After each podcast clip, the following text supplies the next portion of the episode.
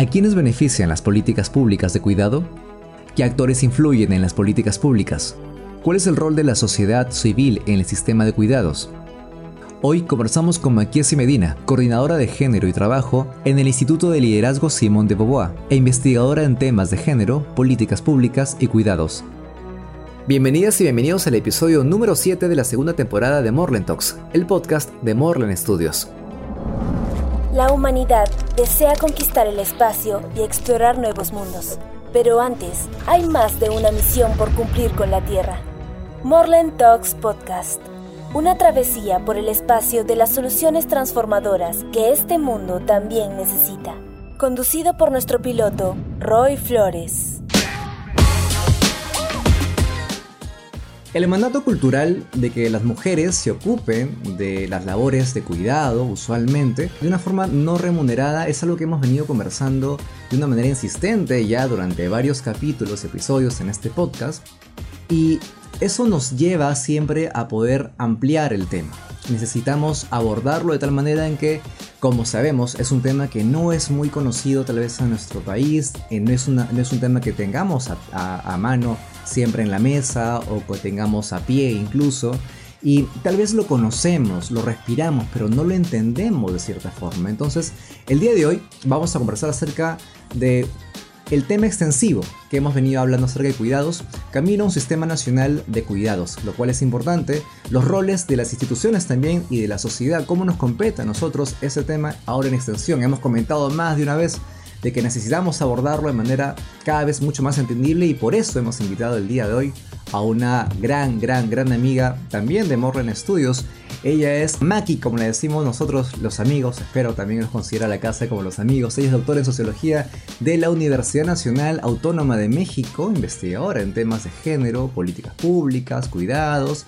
Realizó también una estancia de investigación en Estocolmo, en Suecia, para investigar sobre las políticas de cuidados. Además es importante que mencionemos de que Maki está acá con nosotros porque le hemos conocido en uno de los eventos que hemos cubierto el año pasado, en diciembre, el Trenzando Cuidados con Oxfam, también al igual que otros eh, otras personas que han venido aquí al podcast, y ella es integrante de la coalición por el derecho al cuidado y al tiempo propio de las mujeres. Miren qué interesante conocer este término y esta fórmula en que podamos entenderlo, de que otras personas se preocupan por este tema de una manera mucho más estructurada. Está en la academia, está en temas de gobernabilidad, en temas de consultorías también particulares, públicas, tiene un extenso bagaje que hoy nos va a compartir seguramente mucho de esto a ese tema que necesitamos ir ampliando y eso es lo que estamos tratando de hacer todo el tiempo. Así que bienvenidas y bienvenidos a este episodio aquí en Morland Talks Podcast. Maki, amiga mía, bienvenida al podcast. Al contrario, Roy, muchísimas gracias por la invitación y por el interés por estos temas. Encantada de estar aquí. Es súper interesante que podamos hablar de esto, ¿no? Aquí ahora en un podcast, ¿no? O sea, de pronto es un tema que venimos atravesando eh, en talleres, de repente especializados, que de repente lo, lo ponemos en la mesa con personas entendidas del tema, qué difícil. Pero tratarlo en un podcast, en un podcast un poco ligero que tratamos de ponerlo nosotros encima de la mesa, como siempre decimos, igual atravesando estos temas, ¿cómo lo podemos empezar a maniobrar? Eso, eso, y tú ya sabes, ha venido con nosotros, ha estado Valentina, ha estado Raúl también desde España. Entonces, empezamos a abordar acerca de este tema sobre qué son las políticas de cuidado, por ejemplo. Vamos a, em, em, arranquemos por ahí, ¿te parece? Sí, me parece bien. Mira, un pasito antes, em, para que también las personas que nos están viendo y escuchando que les quede más claro, es antes de entrar a las políticas, hablar un poquitito sobre qué son los cuidados, ¿no? Pareciera que todos los entendemos, que todas las personas, pues, sabemos qué significa, sin embargo, eh, no queda claro por qué lo estamos discutiendo públicamente por qué se está investigando, por qué se está trabajando desde la academia, desde el gobierno, desde las organizaciones de la sociedad civil. Algo que nos es tan familiar, tan personal, tan privado, no se entiende por qué es un problema público.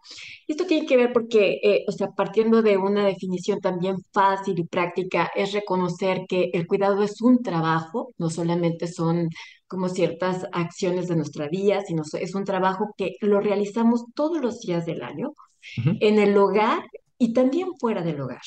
Y refiere a todas esas acciones, pero también emociones que damos y que nos son brindadas para diversos motivos, para mantener, ayudar a las personas en sus necesidades más básicas, para el bienestar personal que todos y todas necesitamos, y en un nivel más macro son los cuidados los que nos permiten la sostenibilidad de la vida, la reproducción social, eh, la sostenibilidad de la vida en, un sentido macro, es decir, que funcionen las sociedades, que funcionen eh, los integrantes al interior de las familias, que esto permita una adecuada eh, responsabilidad para quienes se quedan, para quienes salen a trabajar.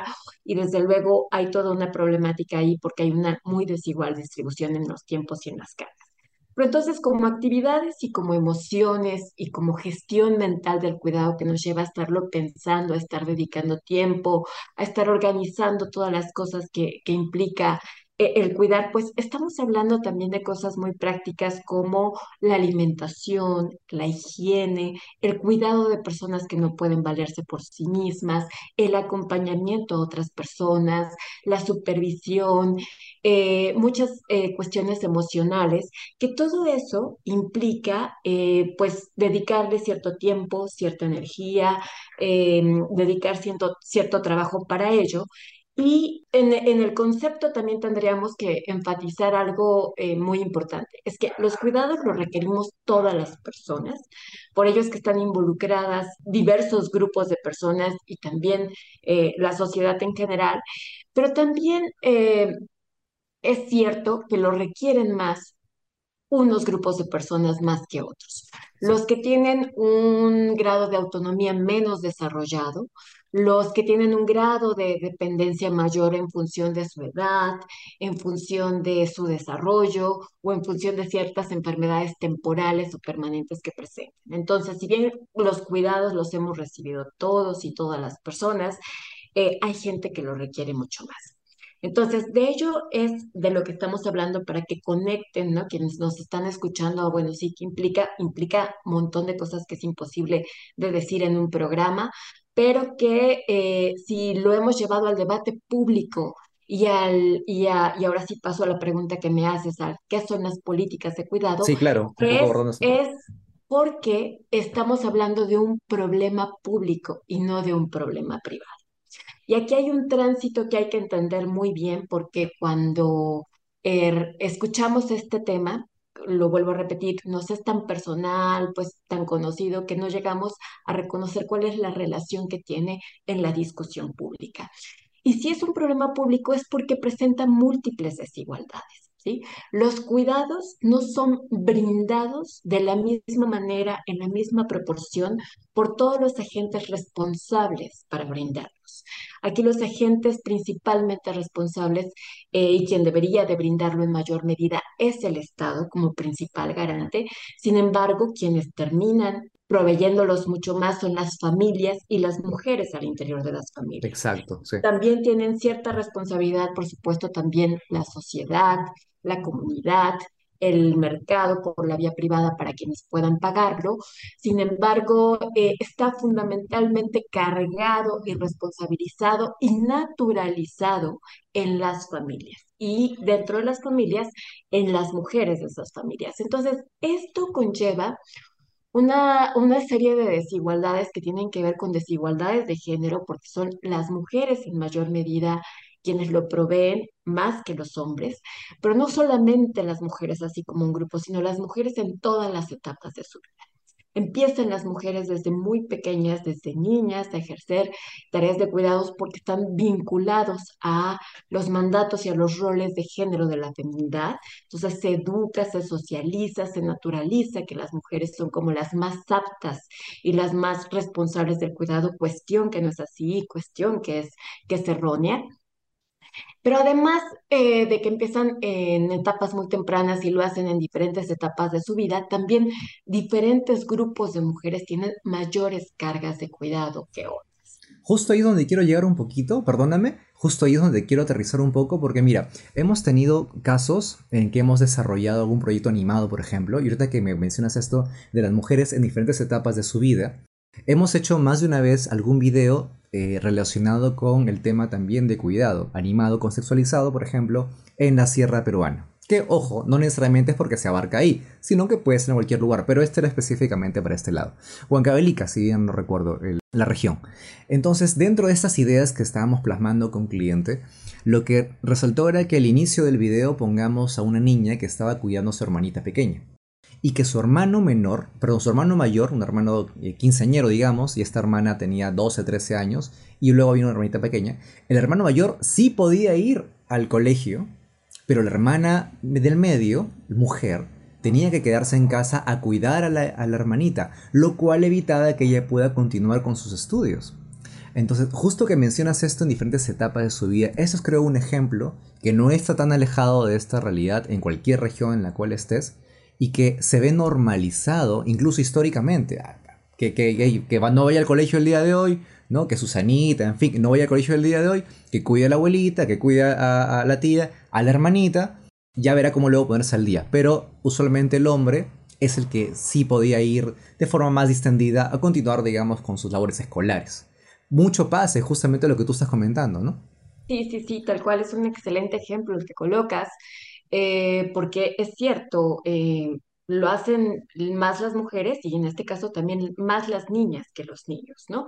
Y acá, eh, hablándote como de estos diferentes grupos de mujeres que también lo hacen en mayor medida que otras, habría que distinguir que al ser todavía resuelto y provisto de manera individual, eh, las mujeres lo hacen al interior de sus hogares en función de las condiciones con las que cuenten, es decir, del nivel de ingresos que tengan ellas y su hogar, de los niveles educativos que tengan, del lugar donde vivan, de la cercanía que tengan hacia otros servicios e infraestructura pública de cuidado, del acceso gratuito que tengan o no a otros servicios eh, eh, proporcionados por el Estado, o la posibilidad de poder pagarlos, ¿no? En el caso de que eh, no los tengan y, lo requieran por la vía privada, de la infraestructura que cuente su hogar, o sea, entonces dejarlo a un nivel individual recae la responsabilidad y, la resolución en función de las condiciones que se tengan. Y cuando decimos que también diversos grupos de mujeres tienen una em, diferencia en la provisión de los cuidados, es que reconocemos que, por ejemplo, las de áreas rurales lo brindan mucho más cuidado con respecto a las mujeres de áreas urbanas las que viven en hogares nucleares, es decir, con niños y niñas, y mucho más, las que, las que tienen hijos o hijas de menores de 5, de 6 años, eh, cuidan más que las que tienen en otras edades mayores, ¿no? Las niñas de 5 a 11 años con respecto a los niños, como el ejemplo que tú acabas de abordar, las mujeres no ocupadas en el mercado, es decir, las que se quedan a trabajar en sus hogares, realizan 10 horas semanales más de trabajo no remunerado que las mujeres que están ocupadas, ¿no? En el mercado.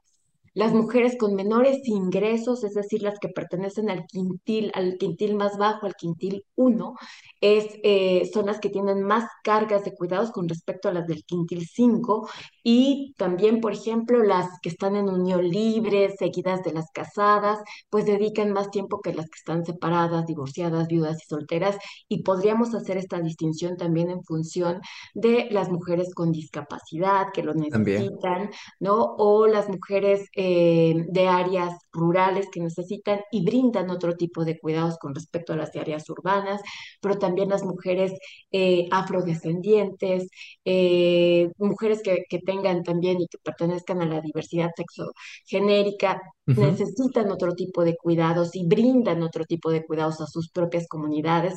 Entonces hay que hacer una gran distinción desde un enfoque interseccional sobre las necesidades diferenciadas que presentan.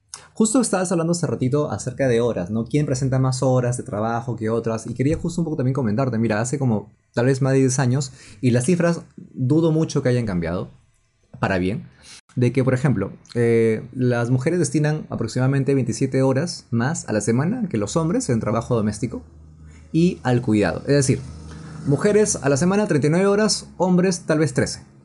¿Ok? Hay una gran diferencia. Esto, lo, esto es una encuesta del año 2010, pues bueno, tiene un poco más de 10 años, pero igual no es tanto el cambio al, día de hoy. De hecho, es una encuesta hecha por, por el INEI, e el Instituto Nacional de Estadística e Informática de, país, de Perú. Y, esas cifras lo que nos dicen es, oye, hay, acá hay algo que observar. Finalmente, alguien que está en casa y cuidando al abuelo o al tío, de pronto, si nos está escuchando en este momento, se puede dar cuenta que pertenece a ese grupo de estudio, esa estadística. No es porque necesariamente eh, le ha tocado ese día cuidar pues al tío o le tocó la semana, sino que pertenece, hay un patrón, hay un común denominador que, recorre todo este tiempo históricamente como te comentaba. Y además de eso, te quería hacer una pregunta, un poco valiéndome de, la experiencia que tienes tú con respecto básicamente al tema de mujer. Eh, ¿Crees que influye un poco o mucho el hecho de que de niños a los hombres usualmente se nos da o se nos provee para jugar de repente con carritos y la publicidad también lo hace o con muñequitos de acción y que a la mujer se le provea de repente eh, juguetes que tienen que ver más con el cuidado. ¿Crees que esa influencia comercial también recorre un poco este tema de alguna manera? No los niños ni, ni las niñas, sino en los padres o cuidadores quienes relacionan eso como normal. ¿Crees que eso también puede ser parte de la influencia? Sí, por supuesto, por supuesto que tienen una gran influencia, es decir, los mandatos de género y la naturalización del cuidado en las mujeres eh, se viene educando, socializando, reproduciendo desde, eh, desde que somos muy pequeñas, ¿no? Entonces, em, e, esto tiene una explicación, por supuesto, con, con aspectos muy estructurales del género y de lo que explica cuáles son los roles, lo que deben hacer, lo que deben ser las mujeres, ¿no? Entonces, si constantemente hay un, un, mandato de que nosotras eh, somos responsables de otras personas, somos responsables de esos cuidados, de ese tiempo, de que la, la, la feminidad está muy vinculada al servicio de las otras personas. Sí, ¿no? ¿no? Eh, Por supuesto, eso no es, ¿no? es, no es fomentado de la misma manera en los hombres, ¿no? Son valores antagónicos y principios antagónicos los que se fomentan en las mujeres y en los hombres, y desde luego también hasta eh, emociones y características de la personalidad que se, que se fomentan y que se educan en las mujeres y no en los hombres. Entonces, está muy presente todos estos aspectos que están vinculados a los cuidados en las mujeres, en que deben de ser tiernas, sumisas, eh, pacientes, compasivas. Siempre dicen eso, em, ¿no? Que tu hermanita lo va a cuidar mejor que tú porque ella de repente sí tiene las herramientas, ¿no? Bueno, de repente lo configuran de una forma diferente, pero he escuchado eso más de una vez. Por supuesto, por supuesto, y eso no es lo que se fomenta en los hombres. En los hombres se fomentan otro tipo de valores, otro tipo de emociones, em, como pueden ser el poder, la dominación, la competencia, la agresividad, em, el liderazgo, ¿no? la autonomía, la independencia que si tú te fijas son valores, eh, emociones antagónicas también con esta relación de interdependencia que necesitamos las personas, ¿no? Y que, y que son contradictorias a todas las emociones y actividades que implicaría el cuidar. ¿Y, cuál, y cuál es el resultado finalmente de que esas horas no sean empleadas, pues, y lo hemos comentado antes, ¿no? Pero también quisiera hacer un poco tu óptica y tal vez algunos detalles que tú pudieras compartirnos. ¿Cuál es el resultado finalmente de que exista esta normalización de que las mujeres deben dedicarse al tema de cuidado con mayor presencia, digamos, escénica que los hombres? Finalmente les va a quitar tiempo, les va a restar tiempo para ellas, para progresar, para sumar. Entonces, finalmente, ¿qué, trabajo tan duro y tan difícil poder hacer esas dos cosas al mismo tiempo. ¿Por qué hacerlas? No, pero el resultado cuál es, aparte que sabemos que el progreso va a ser mucho más lento, o de repente no hay. Híjole, tiene, eh, eh, tiene múltiples impactos negativos en la vida de las mujeres. O sea, por ejemplo, se han reconocido múltiples estudios que las, desde niñas quienes se empiezan a cuidar, pues interrumpen sus trayectorias escolares, ¿no? También las mujeres que dejan de, de trabajar o que no lo hacen por dedicarse al trabajo del hogar y al trabajo de cuidados, pues no van a desarrollar una trayectoria laboral o van a tener una trayectoria laboral más interrumpida, lo cual implica no tener ingresos propios, no tener una autonomía económica, no aportar a los beneficios de la seguridad social para su, vejez, para sus pensiones, no tener una serie de prestaciones laborales y de beneficios de la seguridad social garantizados como unas vacaciones pagadas, como seguros contra accidentes de trabajo o seguros para su salud, ¿no? Por supuesto que las mujeres que se dedican de tiempo completo al cuidado y que lo hacen también para personas que requieren una gran demanda por ser, eh, pues por tener algún tipo de, de enfermedad que lo requiera o porque son personas con altos grados de dependencia, tienen afectaciones en su salud física, en su salud mental, en los niveles de estrés que manejan. Eh, son las mujeres mucho más vinculadas a los cuidados y, a- y al trabajo doméstico de tiempo completo los que tienen los mayores altos niveles de pobreza, tienen menor tiempo libre, tienen más pobreza de sueño, más pobreza de tiempo, también tienen una menor participación en actividades recreativas, culturales, políticas, en una vida social, ¿no? Eh, y por supuesto que también se ha vinculado cómo eh, puede tener una relación con los ciclos de violencia. O sea, todo este conjunto de características en las mujeres en las que presenten mayor aislamiento, en las que no tengan un grado de autonomía económica, en las que no puedan tener cierto tipo de libertades y de decisiones, van a, a- a tener más difícil poder salir de relaciones y de ciclos de violencia y también mm, una mayor posibilidad de entrar en este tipo de relaciones. Entonces tiene múltiples repercusiones para las mujeres y por ello es que se habla que los cuidados son nudos de desigualdades, ¿no? Ahí es donde se entiende que es una problemática pública porque afecta no solamente a mí, a mi vecina, a un grupo de amigas, Ujú. nos afecta y nos cruza a todas las mujeres de todas las edades, de todas las clases sociales, de todos los grupos que acabábamos de mencionar. Entonces, se requieren políticas públicas por ser un, un problema público, ¿no? Y ahí tú decías, ¿qué son las políticas públicas? Y con ello empezaste este tema y tendríamos que entender que son aquellas acciones públicas que van a tender a modificar la desigualdad de distribución que tienen los cuidados como ahora se están presentando. Estas políticas tienen que considerar tanto a los destinatarios de- del cuidado, a las personas que lo necesitan, pero también a quienes proveen el cuidado, que son, como ya lo mencionamos, fundamentalmente las mujeres. ¿No? Y tienen que eh, eh, incluir como diversos tipos de políticas que pueden ser políticas de servicios públicos de cuidado, que deben ser gratuitos, pero también políticas de tiempo, políticas de recursos para cuidar, para ser cuidados, políticas que incluyan diversos sectores gubernamentales, no solamente los más conocidos, Roy, porque cuando pensamos en cuidados, pues eh, casi que inmediatamente se nos vienen las, las guarderías para niños y niñas o algunos espacios de cuidado para personas Justamente, mayores, ¿no? sí, sí, Sino justamente, otro tipo.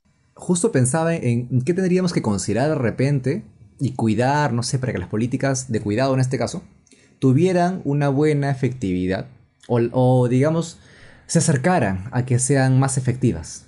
Para no decir que tal vez romanticemos este tema de una forma en que tal vez no sea posible hacerlo. Eh, en la erradicación de las desigualdades, ¿no? Es importante que abarquemos ese tema para que esas políticas de cuidado eh, de alguna forma sumaran a erradicar las desigualdades que presenta actualmente la distribución del cuidado, ¿no? Desde el Estado, eh, en el mercado, las familias, la sociedad. De repente, ¿qué puedes considerar que podría ser bueno para que esas políticas de cuidado incidan de forma tal vez un poco, un poco más positiva, de forma muy paulatina? Y ojo, eso depende del contexto, por supuesto, del país en que estemos, de la región en que estemos, porque no todo es igual. Entonces, pero ahí de repente te la dejo para que me puedas tú ilustrar un poco acerca de eso. Claro, gracias. Pues mira, son muchos factores los que tendrían que considerarse para hacer políticas, más políticas de cuidado Uh -huh. y que sean más efectivas. Una es que tienen que ampliar la mirada e incluir a múltiples sectores gubernamentales que actualmente no se les ha vinculado la relación que tienen con los cuidados y que sí la tienen. ¿No? Es decir, eh, hay que pasar de estas políticas más conocidas como las que mencionábamos de guarderías o de centros eh, de espacios de cuidado para personas con discapacidad o para personas adultas mayores, que son casi las que todo mundo reconoce, para eh, incluir y ver que necesitamos políticas de liberación de tiempo. ¿No? Uh -huh. Políticas, un ejemplo de ello son las licencias maternales, hay que hacer licencias paternales, hay que hacer licencias parentales, pero hay que también conciliar los tiempos de trabajo con los tiempos de la vida familiar. Y eso implica una reestructuración en el Estado y en el mercado. y ello lo tiene que regular el Estado, lo tiene que propiciar el Estado, ¿no? Y entonces hacer horarios de trabajo mucho más flexibles, más conciliables con la vida familiar, y no solamente de las mujeres, sino también de los hombres, porque a los hombres también queremos involucrarlos en las tareas de cuidado. Sí, por, supuesto, ¿no? O sea, no, es, no es ponerlo solamente de un lado, es más, hay que hacer un poco reingeniería del pensamiento de qué es el cuidado y a quién le compete, porque debe ser, por supuesto, de una forma eh, mucho más equilibrada en, en estas responsabilidades compartidas, ¿no? Debería ser un poco así, porque es que la reingeniería va a ser muy difícil empezar a darle vuelta, pero estamos comenzando con algo. Y justamente quiero abordar esto en el segundo bloque de esta conversación. Sobre ya hemos hablado un poquito del Estado, estas políticas del cuidado, cómo empiezan eh, a estructurarse, pero también de repente el, el apalancamiento de la sociedad civil y las organizaciones y el aporte, el sistema que tienen estas organizaciones como la que tú perteneces, que empiezan a apalancar estas, estas políticas, estas ideas, eh, de una forma en que puedan ser tangibles de una vez por todas en ciertos sectores. Y quiero irme con eso, y que lo vayas pensando de repente, eh, amiga mía, para que el siguiente bloque hablemos un poco acerca de eso, de las organizaciones civiles y su aporte ¿no? al sistema de cuidado. ¿Te parece? Me parece muy bien, claro que sí. Perfecto, estás escuchando Morley Talks Podcast, el podcast de Morley Studios. Volvemos en un momento. ¿Sabes qué tipo de comunicación darle a tu proyecto u organización? En Morlen Studios diseñamos estrategias de comunicación, producimos herramientas audiovisuales y musicales, diseño, diagramación y narrativa artística e implementamos metodologías de aprendizaje mediante guías y capacitaciones para todas las regiones del país. Todo dentro del ecosistema de proyectos de desarrollo en educación, salud, medio ambiente, migración y más. Para más información, ingresa a www.morlenstudios.com. Escríbenos a proyectos.morlenstudios.com o contáctanos a nuestro LinkedIn. Búscanos como Morlen Studios. Morlen Studios. Comunicamos, transformamos. Bien, bienvenidas y bienvenidos nuevamente a Morland Talks Podcast. Hoy estamos hablando acerca de un camino, un sistema nacional de cuidados. ¿Cuáles son los roles de las instituciones y de la sociedad? Estamos con mi gran amiga Maquiese Medina, ella está en México, es nuestra tercera invitada internacional, estamos muy orgullosos de ellos. Eh, recuerda que ella es doctora de Sociología por la Universidad Nacional Autónoma de México y también es coordinadora de género. Hemos dicho varias cosas de ella, pero tal vez esto también es importante que mencionemos. Es coordinadora de género y trabajo en el Instituto de Liderazgo Simón de Beauvoir, donde trabajan e impulsan la agenda de derechos y políticas sobre el trabajo doméstico y de cuidados en México. Maki, amiga mía, estábamos hablando acerca de, eh, bueno, ya hemos comentado acerca de cuál puede ser la labor del Estado, Hemos hablado acerca de políticas de cuidado, cuáles serían esas eh, herramientas que se podrían considerar pues para que esas tengan efectividad realmente en esta suerte de reingeniería de pensamiento que podríamos empezar a tener ya en diferentes niveles de atención, en la casa, en la escuela, eh, en cualquier lado que, que, sintonicemos en nuestro día a día. Pero también queríamos abordar acerca del tema de las organizaciones civiles ¿no? y su aporte al sistema de cuidado. ¿Cómo ves el panorama inicialmente en ese sentido? Bueno, pues mira, yo creo que eh, la sociedad civil en diferentes países ha tenido un papel fundamental en el tema de los cuidados, en principio porque son quienes han promovido la comprensión del tema y la incorporación también del tema en el debate público y en la agenda gubernamental, ¿no? Son sectores muy especializados los que se han venido conformando por especialistas, investigadoras, activistas, organizaciones de la sociedad civil, colectivos comunitarios que brindan cuidados e inclusive las propias mujeres cuidadoras que se han organizado eh, justamente para llevar estas demandas que viven día a día a un nivel de política pública. Entonces, son quienes han visibilizado en principio el tema, uno de los sectores, ¿no? Ah, junto con la academia, me parece que pueden ser dos de los sectores fundamentales que lo han visibilizado y que lo han llevado a una discusión pública. Esto, eh, la sociedad civil también lo promueve mucho a través de foros, de eventos, de espacios eh, de estrategias de incidencia, de eh, promoción de iniciativas de leyes, ¿no? Así han surgido varias de las, de, de, los formatos jurídicos o de los derechos o de los sistemas que existen en algunos países o en América Latina sobre el tema de los cuidados.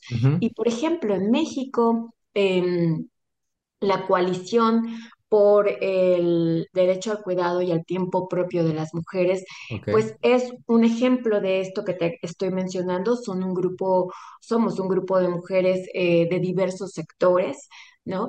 Eh, y que eh, funcionamos a través de una lógica colectiva, de una lógica de participación y de discusión, pero que han hecho un, trabajo extraordinario en promover paralelamente una iniciativa de ley que es paralela a la que presentó, se presentó en la Cámara de Diputados para la creación de un sistema nacional de cuidados y que a través de esta coalición pues se ha hecho una discusión interna sobre una iniciativa paralela que fortalezca, que complemente, que sume a la que actualmente se tiene, ¿no? Entonces eso ha llevado pues una discusión interna muy, muy fuerte, muy constante, una revisión por, por eh, la mirada de diferentes eh, mujeres de, en estos temas y especialistas en estos temas.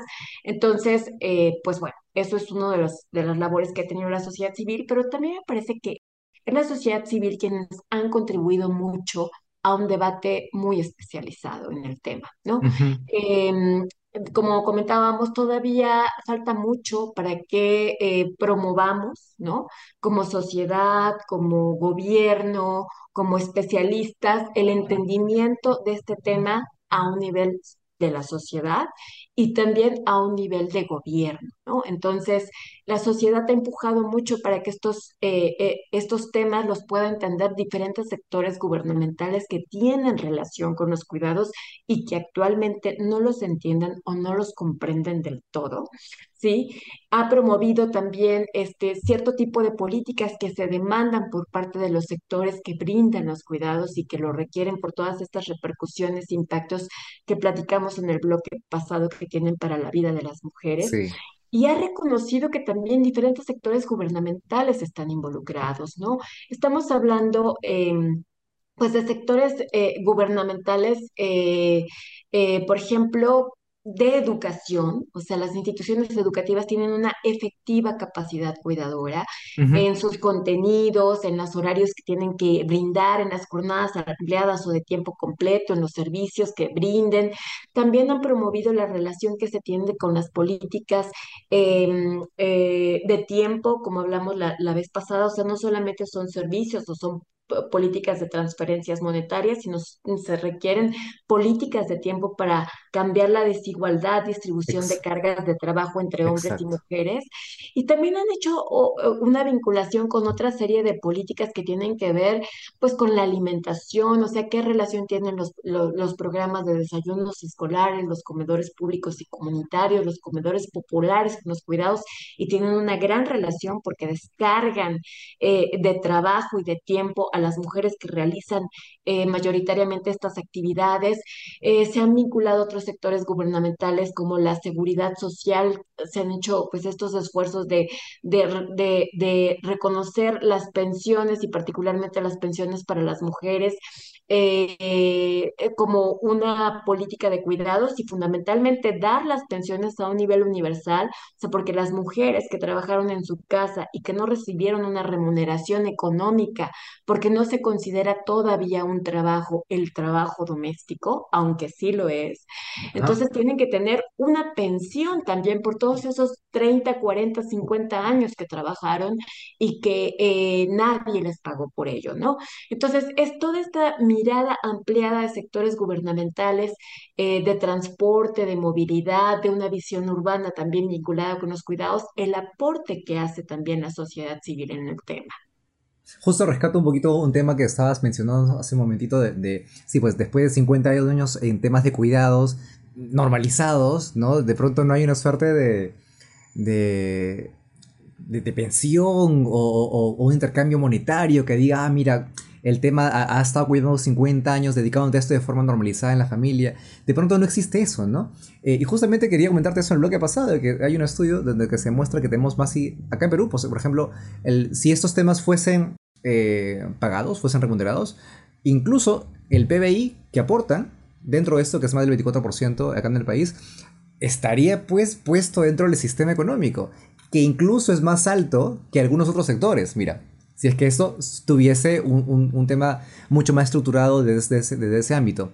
Eh, me queda clarísimo que la sociedad civil tiene una incidencia súper importante, pero también al momento que hacías el listín de, diferentes eh, sectores de la sociedad civil, eh, decía, bueno, hay un trabajo que va a meritar no solamente poner las políticas en orden, sino también difundirlas en un lenguaje que pueda ser eh, captado por, todos, por todas, y que estos códigos que se utilicen para poder aproximar estos mensajes van a tener que ser bastante bien pensados en diferentes momentos y situaciones o coyunturas, porque definitivamente no va a ser igual pues para todos.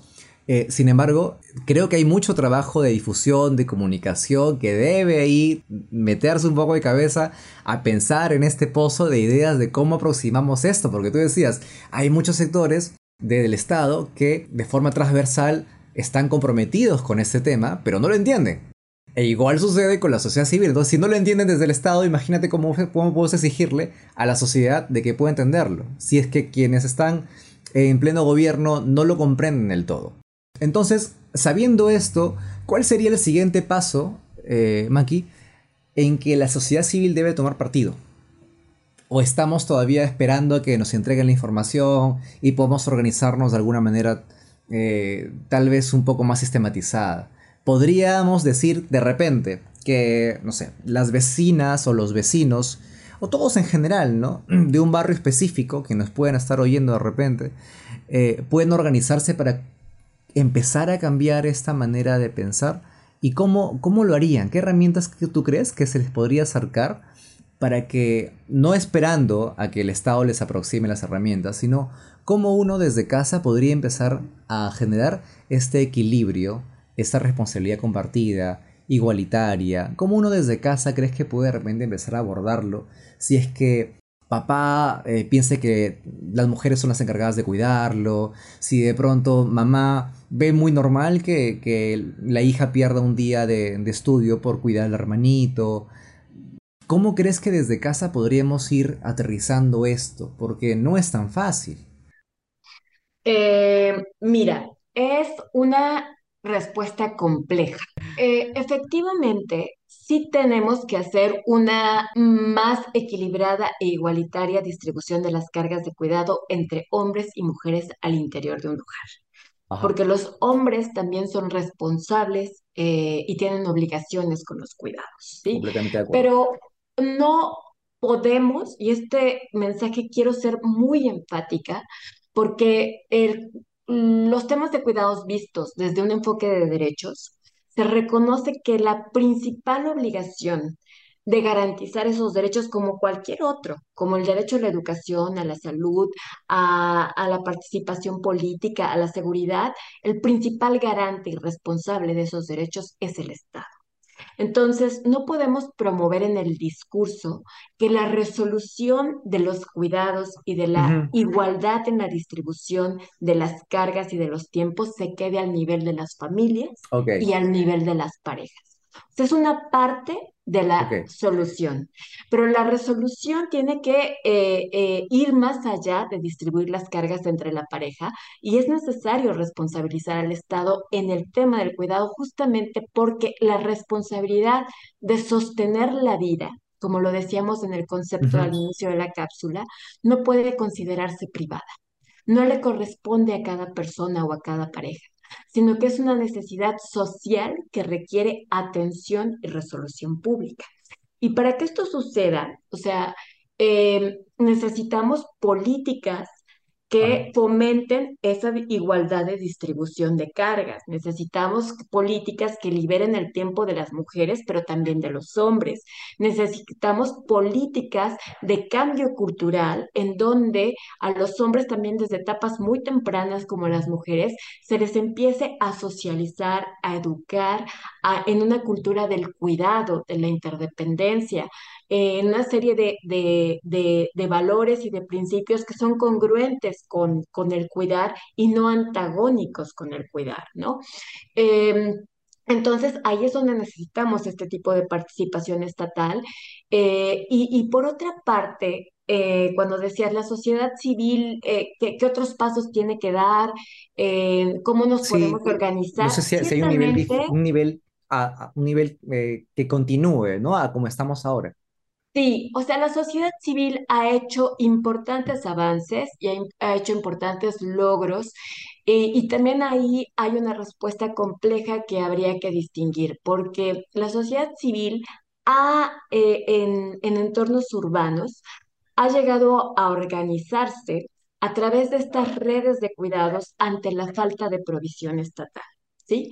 Entonces se ha recurrido a que grupos de mujeres se organicen, a que grupos de vecinas, a que grupo de ciertas comunidades, de madres de familia, por ejemplo, ahora con el COVID, que bueno, entonces también hicieron cierto, cierta organización para, para eh, repartirse el cuidado en unas casas, eh, en fin, eh, hay una solidaridad entre ciertos grupos de mujeres a nivel de la sociedad, a nivel de la comunidad, en donde han venido resolviendo las necesidades de cuidado.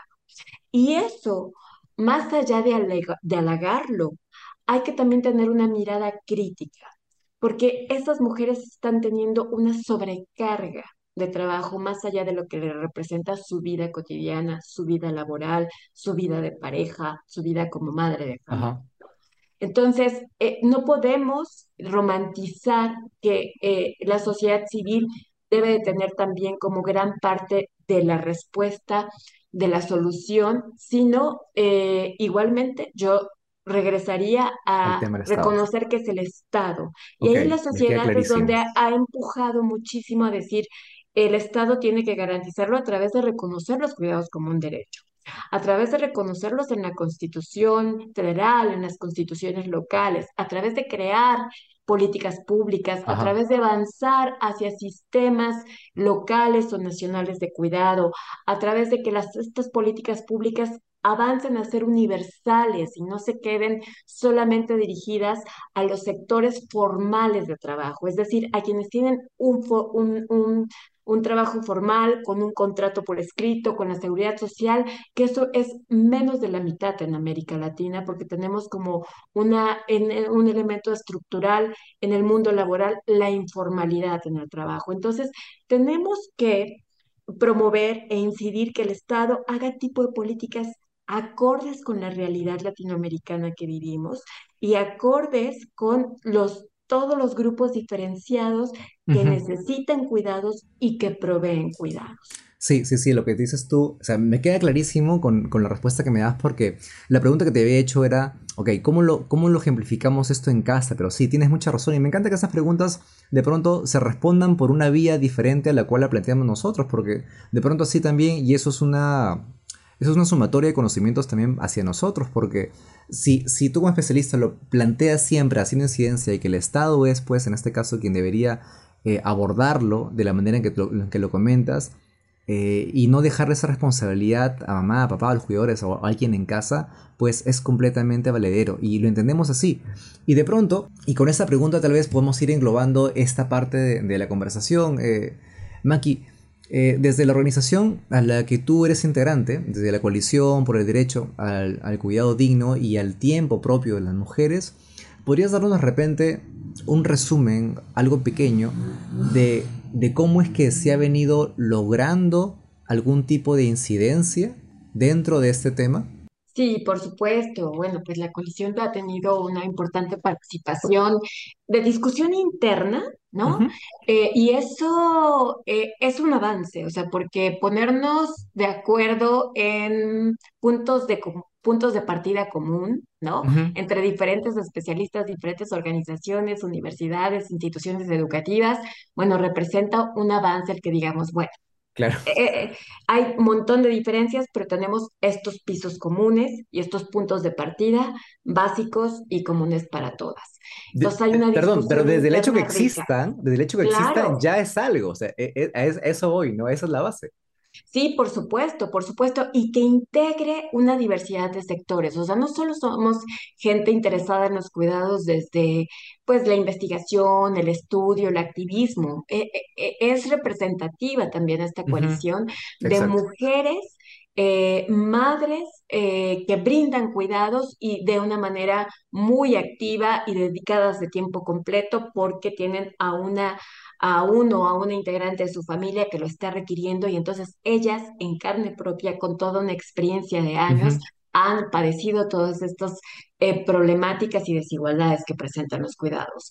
Entonces, em, desde que puede ser muy diversa, muy plural, que eh, ha promovido mucho la discusión interna, ¿no? Em, entre las integrantes, que ha también, em, pues, ha sido expresión de, de buscar espacios públicos y con sectores gubernamentales para presentar estas necesidades, ¿no?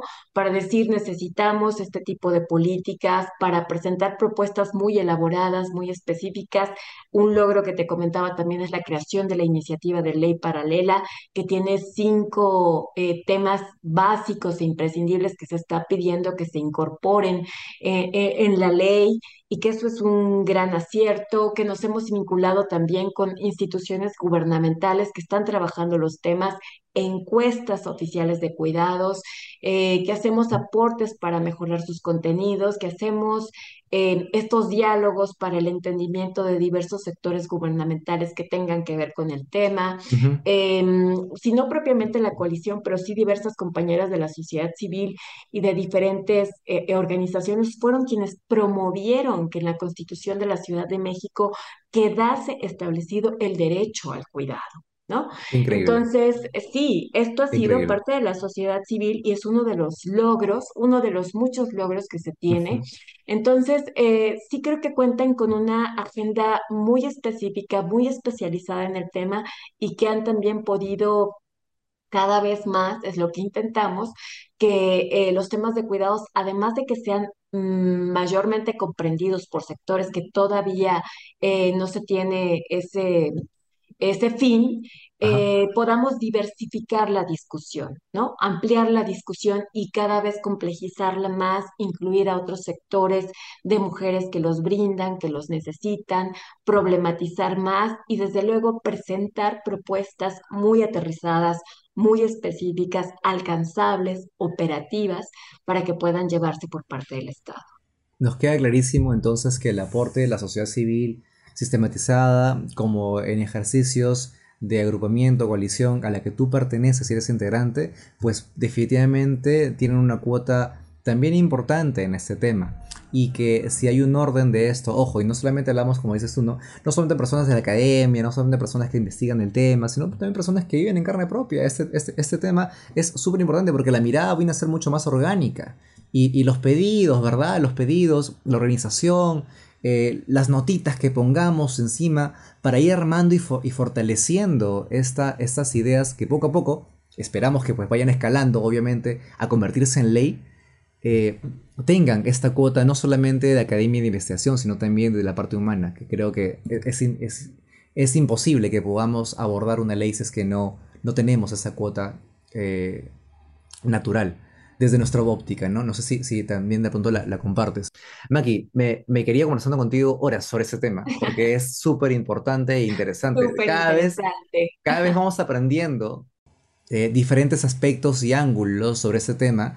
Eh, ya contigo eh, estamos, digamos, englobando un poco mejor y aterrizando mejor este, este concepto que de pronto vino a ser un poco lejano en un momento, pero por eso quisimos acercarlo, porque no era un tema que lo, teníamos a la mano, pero que estuvimos esa, en, ese, en ese evento hace un par de meses, nos dimos cuenta de que es un tema que hay que de alguna forma tratar de impulsarlo y abordarlo. Nosotros, como sociedad civil, también entenderás que queremos aproximarlo y dar nuestro granito de arena o nuestra pequeña cuota para que esto se pueda ir eh, poniendo en la mesa. Es lo que creo que lo que siempre decimos, ¿no? Esos temas que se puedan conversar caminando, que se puedan, eh, no sé, mientras que estás eh, disfrutando de repente un momento con alguien, o, tú mismo, que los puedas analizar y contemplar desde una óptica también personal. Creo que es importante que lo tengamos siempre. Maki, muchísimas gracias por estar con nosotros en este episodio. no sé si quieres cerrar con algo de pronto que nos estamos escapando dentro de todo lo que hemos hablado. No, pues al contrario, Roy, agradecerte a ti, a, a, la organización de tu equipo por promover estos espacios. Creo que es muy importante que podamos hablarlos de la manera más sencilla, más directa, que podamos contribuir a la comprensión del tema para, para personas que están involucrados eh, eh, en los cuidados, eh, pero también para aquellas que, que eso, ¿no? Lo escuchan y entonces todavía no se consigue entender de ¿Qué, tiene que ver? ¿Qué están discutiendo de los cuidados? tiene que ver conmigo? voy a cuidar las que tengo que claro. Sí, exactamente. O sea, ojalá que todo este tipo de, diálogos, de espacios que, que se están promoviendo contribuya para ello. Quedamos, pues, em, atentas por si existe algún, algún otro tema que podamos conversar al respecto. Muchísimas gracias. A ti, a ti, muchísimas gracias. Mackenzie Medina desde México nos acompañó esta vez en este episodio. Bien, venimos abordando estos temas una y otra vez. Ah, Maki Medina desde México vino a acompañarnos en este episodio. Maki, te mandamos un gran abrazo de parte de todo el equipo, de parte mía. Muchas gracias por compartir tu tiempo y poder darnos algunas ideas un poco más aterrizadas sobre este tan importante tema. Te mandamos un gran abrazo. Muchas gracias por estar en la nave el día de hoy. Nos vemos. Bien, estuvo con nosotros Maquías el día de hoy. Entonces, ¿quién vendrá en el siguiente episodio para abordar estos temas? De pronto hemos querido englobarlo. Ya tenemos tres episodios hablando sobre esto. Creo que lo hemos abordado de diferentes eh, perspectivas, como lo hemos estado revisando. Y poco a poco nos vamos ilustrando de manera tal vez un poco más eh, sistematizada, estructurada. Y con que nos quedemos con un mensaje eh, en síntesis, creo que ya es bastante. O con que lo reflexionemos, ¿verdad? Creo que eso, como les digo, siempre llevar eso un poco a la mente y a la introspección no está de más. Va a colaborar siempre con poder mejorar incluso nuestra propia vida. Gracias por estar en este episodio. Eh, recuerden que pueden vernos en YouTube también. Ahora estamos con video. Y para quienes están en YouTube, recuerden que puedes ir corriendo por ahí o caminando, escucharnos también por Spotify. Eh, pueden enviar sugerencias de temas a el mail que sale al final y es podcast.morrenstudios.com. Este fue nuestro episodio número 6 con grata con una grata invitada. Nos vemos en el siguiente episodio. ¿Qué temas vendrán más adelante? Pues cualquiera que pueda acercarnos un poco a hacer de este mundo algo mejor. Muchas gracias por estar aquí. Mi nombre es Roy Flores, su piloto de siempre. Nos vemos en Morland Talks Podcast en el siguiente episodio. Gracias. Gracias por unirte a la tripulación de Morland Talks Podcast una travesía por el espacio de las soluciones transformadoras que este mundo también necesita. Encuéntranos en Spotify como Morland Talks Podcast. Envíanos tus proyectos a podcast.morlandstudios.com para divulgarlos de forma gratuita en el programa Morland Talks Podcast. Una travesía por el espacio de las soluciones transformadoras que este mundo también necesita. Producido por Morland Studios.